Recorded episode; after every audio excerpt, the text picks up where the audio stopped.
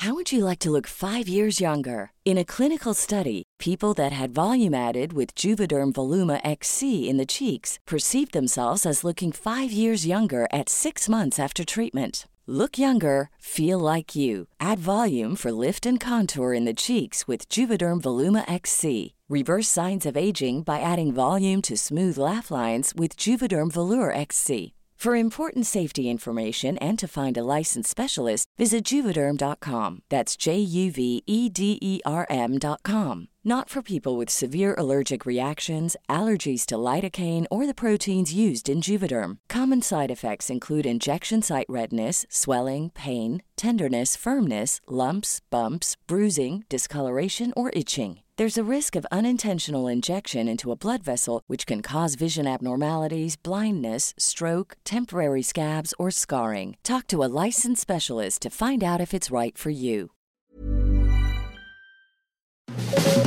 Las claves del mundo. El contexto internacional en Podcast OM.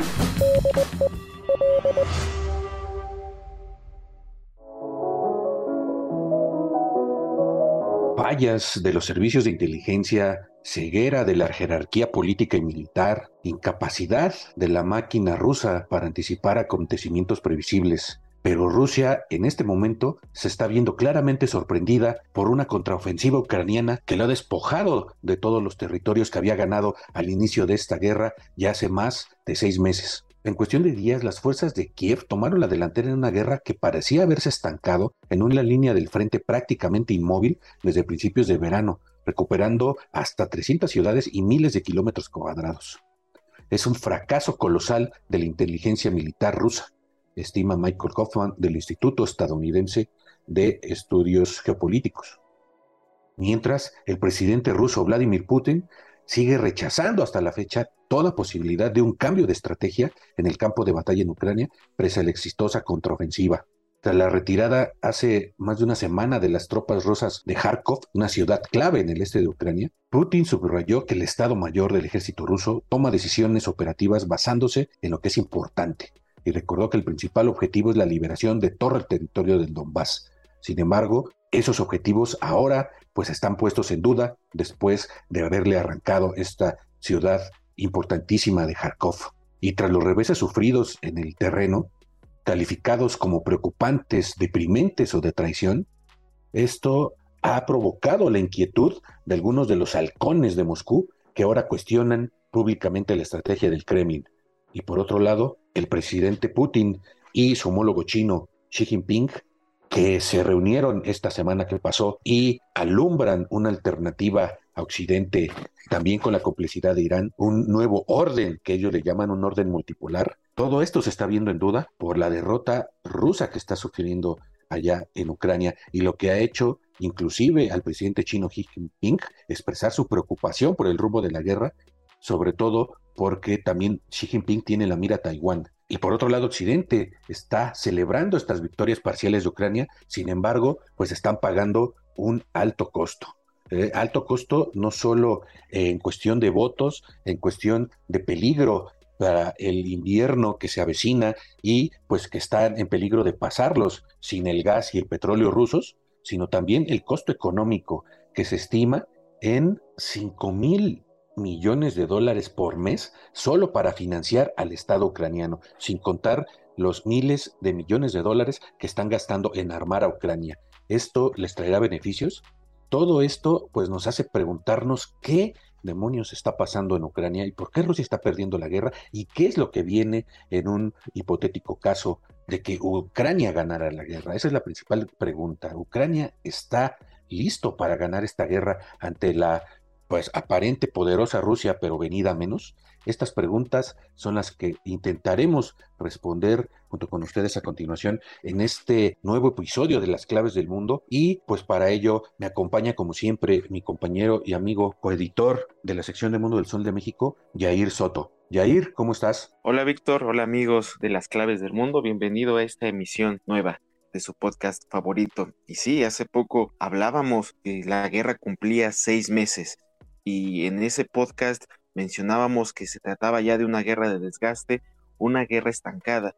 Y justamente un mes, más de un mes después, todo cambia, todo da un giro inesperado con esta nueva contraofensiva eh, de Ucrania en, su territorio para recuperar territorios importantes, territorios estratégicos y que prácticamente se ha convertido en un fracaso para eh, Rusia en este intento de conquistar prácticamente Ucrania. Hay que considerar que el primer gran fracaso de Rusia fue que no pudo concluir esa guerra relámpago que ellos consideraban eh, cuestión de semanas recuperar Ucrania y vimos que eh, se frustró ese plan, por eso se replegaron a zonas estratégicas y ahora este segundo gran fracaso es haber perdido ese avance en el que prácticamente nos estamos instalando en un punto previo a la guerra en el que Rusia prácticamente nada más está controlando el este de, Ucrania en estas regiones separatistas más otras partes también ahí de, de Mariupol que sigue el control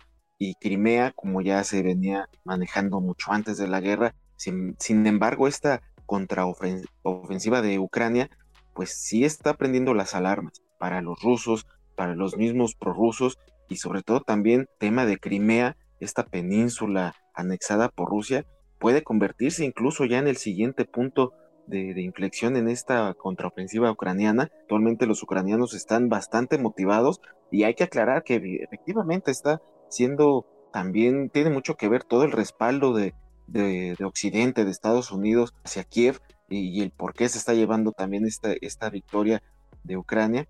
Eh, y ahora están totalmente enfocados en Crimea. Es vital para ellos esta recuperación. Ahora, después de que cayó estas ciudades del noreste y sobre todo esta ciudad importantísima de Kharkov, que prácticamente era ya el punto de suministro de las tropas de, Rusia instaladas en, Ucrania y ahora se corta este, estas rutas ferroviarias importantes para los rusos y la estrategia que manejó Ucrania pues fue eh, crear primero una, un anuncio de una ofensiva en el sur que provocó precisamente que las tropas rusas se movilizaran en esa zona y cuando menos se lo esperaban cayeron en Kharkov, en estas ciudades eh, ya estaban controladas y aseguradas por Rusia y es así como pues ahora los ucranianos están avanzando, están motivados, incluso están volviendo a izar las banderas y esto está haciendo bastante ruido en Rusia.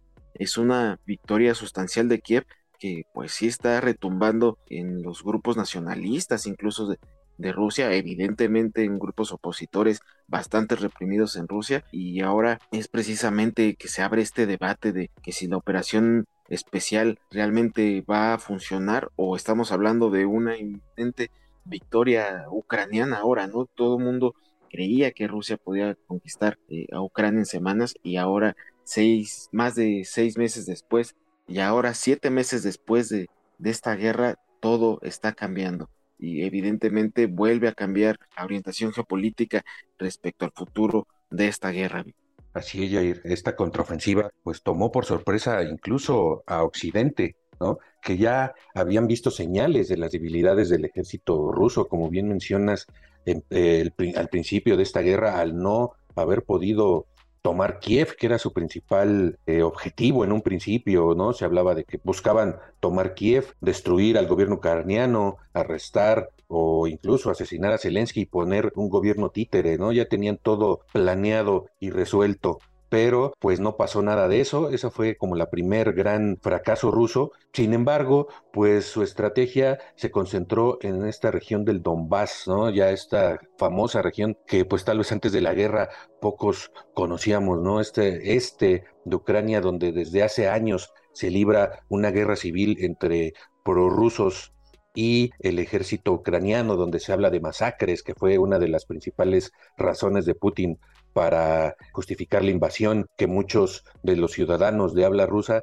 pues eran objeto de masacres, de represión por parte de las autoridades ucranianas y del ejército ucraniano. Sin embargo, pues ahora vemos incluso esta semana que pasó, el presidente Zelensky visitó por sorpresa la ciudad de Irsium, también una eh, ciudad muy importante eh, en el este de Ucrania, que fue liberada y a su paso iban izando banderas en estas más de 300 ciudades que según eh, Ucrania han recuperado y la gente pues festejaba, ¿no? Aunque con moderación, porque pues no sabemos qué vuelta pueda dar esta guerra aún después de este fracaso estrepitoso de Moscú en este momento, ¿no? Y pues este fracaso de la tentativa de conquistar Kiev ya había puesto de manifiesto las debilidades insospechadas del que fue considerado uno de los ejércitos más poderosos del mundo. Antes de esta guerra, pues se hablaba de que el ejército ruso era, se estaba por lo menos, si no a la par, pero muy cerca de los ejércitos como el de Estados Unidos, ¿no? Sin embargo, la inteligencia rusa eh, había sido estigmatizada incluso por Putin como la débil capacidad de adaptación de las unidades de combate, estas pues desconectadas totalmente de su estado mayor, ¿no? El ejército ruso logró reorganizarse, avanzar en el Donbass después de, retirarse de Kiev, e infligieron graves pérdidas a su adversario ucraniano, pero al final sus debilidades orgánicas reaparecieron, ¿no? Al final las guerras se ganan menos en el combate del día que en la anticipación del día siguiente, según pues los estrategas, principales estrategas militares, ¿no? Y en este punto, el, heredero del ejército rojo, el ejército ruso, pues parece estar en completos eh, problemas. Y pues esto también está trayendo problemas para el presidente Putin hablábamos precisamente de estos halcones de Moscú, allá los principales líderes políticos y los principales líderes eh, militares, pues están arreciando las críticas internas allá en Rusia, algo que pues no se preveía tampoco, ¿no? Se pensaba que eh, Putin tenía totalmente controlado no solo al gobierno, no solo a la población, tenía derrotada y acorralada a la oposición y a todos sus aliados y los líderes políticos, pues en fila detrás de él, sin esbozar ninguna crítica, ¿no? Sin embargo, eh, han aparecido brotes de disidencia en diferentes provincias rusas, incluso en San Petersburgo, que es pues de las ciudades más importantes de Rusia, es la más europea de las ciudades rusas, pegada prácticamente a Europa del Este, Europa Occidental, donde los eh, diputados locales empezaron a llamar a mociones para destituir al presidente Vladimir Putin. Obviamente esto no pasó, incluso se habla de que varios fueron arrestados o podrían ser arrestados en el transcurso de estos días, pero aún así esto da una imagen de lo que está pasando en Rusia, de las críticas y del enojo de, la población rusa, ¿no? Incluso el portavoz del Kremlin, Dmitry Peskov, pues tuvo que salir y llamar a quienes estaban expresando críticas a tener mucho cuidado y permanecer en el marco de la ley que castiga severamente a quienes desacreditan al ejército. Hay que recordar que en Rusia pasó una ley pues donde tacha de traición cualquier, entre comillas, información falsa que pues el gobierno ruso, el Kremlin, considere que se está creando sobre la guerra en Ucrania, ¿no? Esto, pues, ¿quién es el que dice que, que es falso y que es verdadero? Pues por supuesto que el gobierno ruso encabezado por Putin, ¿no? Y estas advertencias, pues responde precisamente a esta avalancha de reacciones muy virulentas, incluso en redes sociales, blogueros aliados de la guerra en, Ucrania, que justifican la guerra en Ucrania, están lanzando, eh, pues, críticas fuertes ante la retirada de las tropas rusas de esta región de Kharkov, ¿no? Y también el Ministerio de Defensa desmiente, desmintió que se esté produciendo una debacle, ¿no? Calificando, pues, esta retirada de reagrupación, así los están llamando oficialmente la huida del ejército ruso, reagrupación de sus fuerzas, pero incluso las cadenas de televisión estatales, fieles al Kremlin y que sostienen toda esta narrativa, pues no han podido ocultar su preocupación, ¿no? Esta guerra, como mencionábamos también al principio, todavía antes de la invasión, al final también es una guerra de narrativas. La narrativa la tendría en un momento Rusia, ¿no? Con sus avances cuando tomaron, terminaron de tomar toda la región de Donetsk, pues ya se hablaba de una eh, pues inminente victoria eh, rusa en Ucrania, aunque la guerra pues todo mundo lo, comentaba, todos los líderes, que iba para largo. Sin embargo, por lo menos su principal objetivo de liberar esta región del Donbass pues estaba parcialmente ya realizado por la eh, liberación de una de estas zonas separatistas pero ahora, tras la toma de varias ciudades por las fuerzas ucranianas, incluso uno de los principales portavoces del Kremlin en los medios de comunicación, que se llama Vladimir Soloyev, pues está considerando que esta situación está grave y difícil, así con esas palabras, grave y difícil, y pues tanto editorialistas, analistas, eh, los blogueros eh, a favor de la guerra están aumentando las críticas en las plataformas de televisión, en las redes sociales, era algo inconcebible hasta el momento, Jair. Sí, efectivamente, porque como sabemos, las redes sociales, los medios de comunicación ya pueden seguir la guerra, ¿no? Entonces tampoco es fácil de que se pueda ocultar lo que realmente está sucediendo en estos combates y la gente lo sabe, ¿no? Los mismos rusos lo saben, que incluso están presionando y la sociedad, los políticos por algunos presionan para que exista ya una movilización general eh, que hasta el momento el gobierno pues no, no quiere convertirlo en una opción y pues esto también pues, le puede costar bastante en la aprobación a Putin, ¿no? Dentro de su mismo país respecto a esta ofensiva, el apoyo actualmente bueno, antes de la de, durante la ofensiva, al inicio de la ofensiva, el apoyo era de un 70% a favor de la población y esto puede desplomarse si estos fracasos de Rusia siguen avanzando. E incluso eh, se prevé que, eh, que no pueda haber algo positivo de esta guerra para Rusia en estos momentos, porque también hay que considerar que otro de los problemas eh, que está enfrentando Rusia es de que sus batallones de voluntario no están cumpliendo el papel esperado. Incluso se considera que puede ser una cortina de humo, ¿no? Que los reservistas eh, no están contando con la preparación suficiente para combatir. Y por otro lado, también se cree que el ejército ruso no, no, no dispone en estos momentos de los suficientes recursos para soportar esta guerra de desgaste, eh, por lo menos ahora para los, los rusos. Están urgidos de fortalecer las líneas rusas. Actualmente la mayoría, pues como decía, son reservistas y, y no tienen la experiencia necesaria y ahora con la pérdida de, esta ciudad de Kharkov, como les comentaba hace rato, no hay manera de que pueda existir suministros de Rusia hacia estas zonas eh, que siguen controlando los prorrusos, porque esta, zona, esta ciudad de Kharkov era la conexión.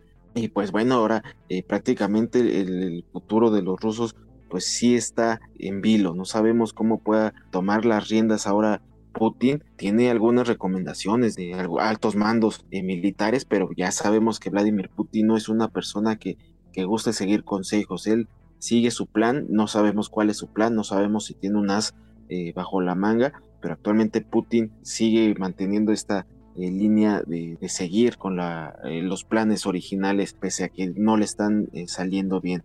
Entonces así, pues prácticamente Rusia sigue acumulando más derrotas y esto también ya está repercutiendo a nivel internacional, sobre todo eh, su principal aliado, otra potencia eh, internacional que también está siguiendo de cerca esta guerra y es evidentemente China.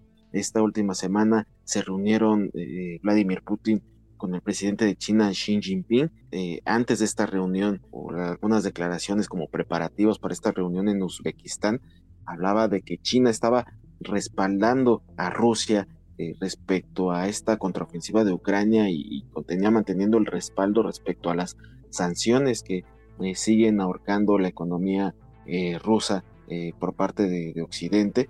China ya se estaba, cada vez se inclina más a, estar, bueno, es evidente que ya está del lado de Rusia, pero oficialmente no ha condenado la guerra, sin embargo, pues sí deja en claro de que está del lado de Rusia, que va a mantener eh, el apoyo. Y también tenemos que considerar eh, estos informes de que hablan de que Rusia se está armando, está comprando armamento a Corea del Norte, armamento a China, eh, también es un punto clave para esta guerra porque habla de que Rusia no está produciendo o que está haciendo, que le está pegando estas sanciones a Rusia para poder evidentemente continuar ya sea vendiendo o comprando armamento y tiene que recurrir a otros aliados que siguen manteniendo este respaldo a la guerra. Entonces, pues China, que se puede convertir en este momento en el pilar que, sostiene a Rusia en cuestión económico, porque hay que considerar que las sanciones de Occidente pues puede solventarlas por otro lado China. Precisamente en esta reunión en Uzbekistán están acordando los nuevos suministros o las nuevas ventas de petróleo ruso a China, que prácticamente era el petróleo destinado a, Europa, pues ahora se va a dirigir a China. Esto le va a dar un, gran respaldo económico a Rusia y evidentemente, pues ya con el hecho de tener a China de tu lado, pues eh, puede ser un aliciente para que Rusia pues siga manteniendo la vela encendida respecto a una, eh, una posibilidad de, ganar esta ah, llamada ofensiva contra Ucrania, Vic. Sí, y pues la moneda sigue en el aire, ¿no? En esto no hay indicios ahorita de para dónde se puede mover en los próximos semanas o meses la balanza, ¿no? Ahorita claramente está la balanza del lado de, de Ucrania, pero pues no sabemos cómo va a reaccionar eh, el presidente ruso ante esto, ¿no? Sin embargo, pues como mencionas en el caso de China, eh, las repercusiones a nivel mundial están eh, a todo lo que da, ¿no? Pues, hay quienes se preguntan si Pekín puede sostener su apoyo incondicional a Rusia después de estas derrotas. Hay quienes hablaban de que en esta reunión en Uzbekistán que mencionabas, parecía que había una muestra de distanciamiento cuando Xi Jinping le expresó directamente a Putin las preocupaciones de China sobre la guerra en Ucrania, ¿no? Y Putin pues, le contestó, comprendemos sus preguntas y preocupaciones, le dijo directamente y por supuesto vamos a explicar nuestra postura, ¿no? Entonces aquí parecería que hay un, una fractura en esta aparente alianza inquebrantable que se habían profesado pues desde eh, semanas atrás eh, Rusia y China. Sin embargo, pues siguen ellos en su postura de crear un nuevo orden, un orden multipolar más justo, según ellos, y en esta eh, organización de cooperación de Shanghái que se reunieron allí en Uzbekistán, pues incluso ya integraron a Irán, ¿no? Otro factor eh, que aparentemente pues no tendría que ver en la guerra, pero es un factor clave, porque Irán pues está con esta pelea con Estados Unidos y Europa por la cuestión de la energía atómica. Sin embargo, incluso hay quien dice que pues lo que hizo Donald Trump durante su presidencia de haber roto el pacto nuclear que tenía Irán con Estados Unidos y Europa y varios países europeos, en este momento les está pasando factura porque pues perdieron una posibilidad importante de abastecimiento de energía. Que que Irán también es muy rico en recursos naturales, sobre todo en gas y también en petróleo, y era una posibilidad en estos momentos de que pudiera Irán haber suministrado energía a Europa que está en este momento pues también en jaque por este tema, ¿no? Están ya surgiendo pequeños brotes, pero brotes aún así de descontento en algunos países, está habiendo manifestaciones incluso en Alemania contra la falta de energía, el encarecimiento de, los costos de la electricidad y, y, obviamente pues la inflación que está afectando pues prácticamente a todo el mundo, incluso a nosotros acá en México. Entonces este efecto dominó está creando toda esta eh, situación de conflicto que va más allá del campo de batalla, como mencionábamos, ¿no? Y por su lado, pues Ucrania sigue tratando de profundizar su apoyo internacional, ampliando sus contactos diplomáticos. Eh, su aparato diplomático en este momento está como nunca en la historia ucraniana, eh, prácticamente todo el mundo, incluso con los países, con varios países latinoamericanos. Pero, pues como lo estiman muchos analistas, es un proceso muy complejo, ¿no? El ministro de Relaciones Exteriores de Ucrania, Dimitro Kuleva, pues admite que, por ejemplo, pues que Ucrania no es muy, no es muy popular en la India, ¿no? Después de que les dijo a sus líderes que el petróleo que están comprando a Rusia está, está mezclado con sangre ucraniana, ¿no? Esto no cayó muy bien en India, que de por sí se ha abstenido de apoyar a Ucrania, por ejemplo, en, en las votaciones del Consejo de Seguridad o en la Asamblea de la ONU. Eh, incluso, pues no se ha pronunciado por condenar claramente la guerra en Ucrania, ¿no? Y pues en cuanto a China, pues obviamente eh, Kuleva admite pues que se ha avanzado muy poco. Eh, es posible que surja lo que ellos tienen esperanza es de que en este del lado de los abstencionistas que México está en ese en esa postura que resurja un movimiento que resurja este adormecido movimiento de los países no alineados y que de pronto pudieran darle expresarle su apoyo a Ucrania. Sin embargo pues este movimiento nunca ha tenido una ideología muy cohesiva y muy coherente no entonces si la alianza occidental está buscando atraer nuevos amigos, pues necesita hasta incluso más inversión, pero pues ya de por sí en un mundo que está eh, al borde de la recesión, como ha advertido el Fondo Monetario Internacional, pues estar eh, gastando eh, dinero en apoyo diplomático para Ucrania, pues no parece una cuestión muy posible porque precisamente como mencionábamos ya está gastando increíbles cantidades de dinero en este momento, pues en solo en sostener al aparato de Estado ucraniano. Ya no hablemos de la cuestión militar, ¿no? El costo, incluso Estados Unidos, pues ha gastado 15.500 millones de dólares desde el comienzo de la guerra en pertrechar a Ucrania con las armas con las que ahorita está haciendo retroceder a Rusia. Pero esto, pues se preguntan en el mundo de los think tanks de análisis geopolítico hasta cuánto lo podrán sostener, cuánto tiempo van a poder sostener esta pues sangría de recursos para sostener la guerra en Ucrania. Entonces aquí es donde pues, nos seguimos preguntando, ¿Ucrania está preparado para ganar esta guerra y o Rusia eh, se puede dar ya por derrotado después de que pues, se ha evidenciado la debilidad de su ejército? Estas son las preguntas que siguen en el aire, Jair. Efectivamente, Vic, y esto se irá contestando con el paso del tiempo, evidentemente. Y ya finalmente, para concluir esta misión, agregar que se va a sumar una nueva polémica más en cuestión de derechos humanos a esta guerra, en cuestión de crímenes de guerra, luego precisamente esta recuperación de la región de, de Kharkov, se denuncia ahora las fuerzas ucranianas que encontraron un total de 440 tumbas sin ninguna identificación, en el que encontraron a personas ejecutadas, a civiles y también a militares ucranianos que incluso eh, dentro de estas fosas fueron encontrados maniatados, incluso con signos de tortura, y esto eh, prácticamente repite la historia de lo sucedido hace un par de meses en la ciudad de Bucha que había tomado también Rusia y que después recuperó Ucrania, en el que encontraron eh, escenas escenas terribles de cuerpos de civiles esparcidos por las calles y una vez más se repite esta situación en el que un territorio perdido por Rusia encuentran atrocidades de crímenes de guerra.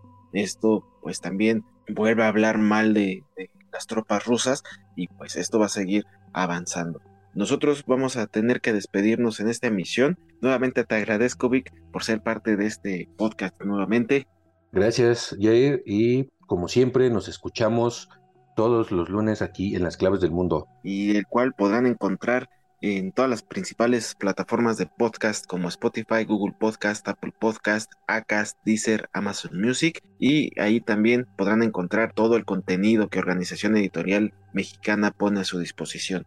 Agradecemos muchísimo la producción de Natalia Castañeda y también los invitamos a que nos sigan escribiendo en nuestro correo electrónico podcast.om.com.mx o también en nuestra cuenta de Twitter arroba el sol de guion bajo México para que nos hagan llegar todas sus dudas, sus sugerencias, sus preguntas. Muchísimas gracias por habernos acompañado. Nos escuchamos la próxima semana. Hasta entonces.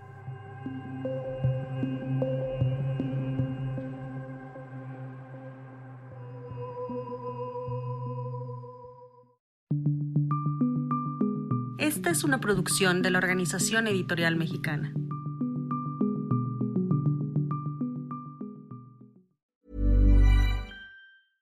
How would you like to look five years younger? In a clinical study, people that had volume added with Juvederm Voluma XC in the cheeks perceived themselves as looking five years younger at six months after treatment. Look younger, feel like you. Add volume for lift and contour in the cheeks with Juvederm Voluma XC. Reverse signs of aging by adding volume to smooth laugh lines with Juvederm Volure XC. For important safety information and to find a licensed specialist, visit juvederm.com. That's J U V E D E R M.com. Not for people with severe allergic reactions, allergies to lidocaine, or the proteins used in Juvederm. Common side effects include injection site redness, swelling, pain, tenderness, firmness, lumps, bumps, bruising, discoloration, or itching. There's a risk of unintentional injection into a blood vessel, which can cause vision abnormalities, blindness, stroke, temporary scabs, or scarring. Talk to a licensed specialist to find out if it's right for you.